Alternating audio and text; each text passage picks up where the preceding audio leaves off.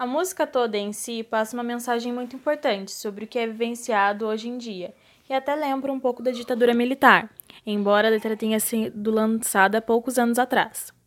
Acredito que a parte da música que mais me chamou a atenção foi Muda, que o medo é um modo de fazer censura. E a polícia matou um estudante, falou que era bandido e chamou de traficante. A justiça prendeu o pé rapado, soltou o deputado. Isso porque me faz lembrar de um protesto que ainda ocorre em diversos países referente a Black Lives Matter, que é uma campanha contra a violência direcionada a pessoas negras e que voltou após um policial assassinar George Floyd.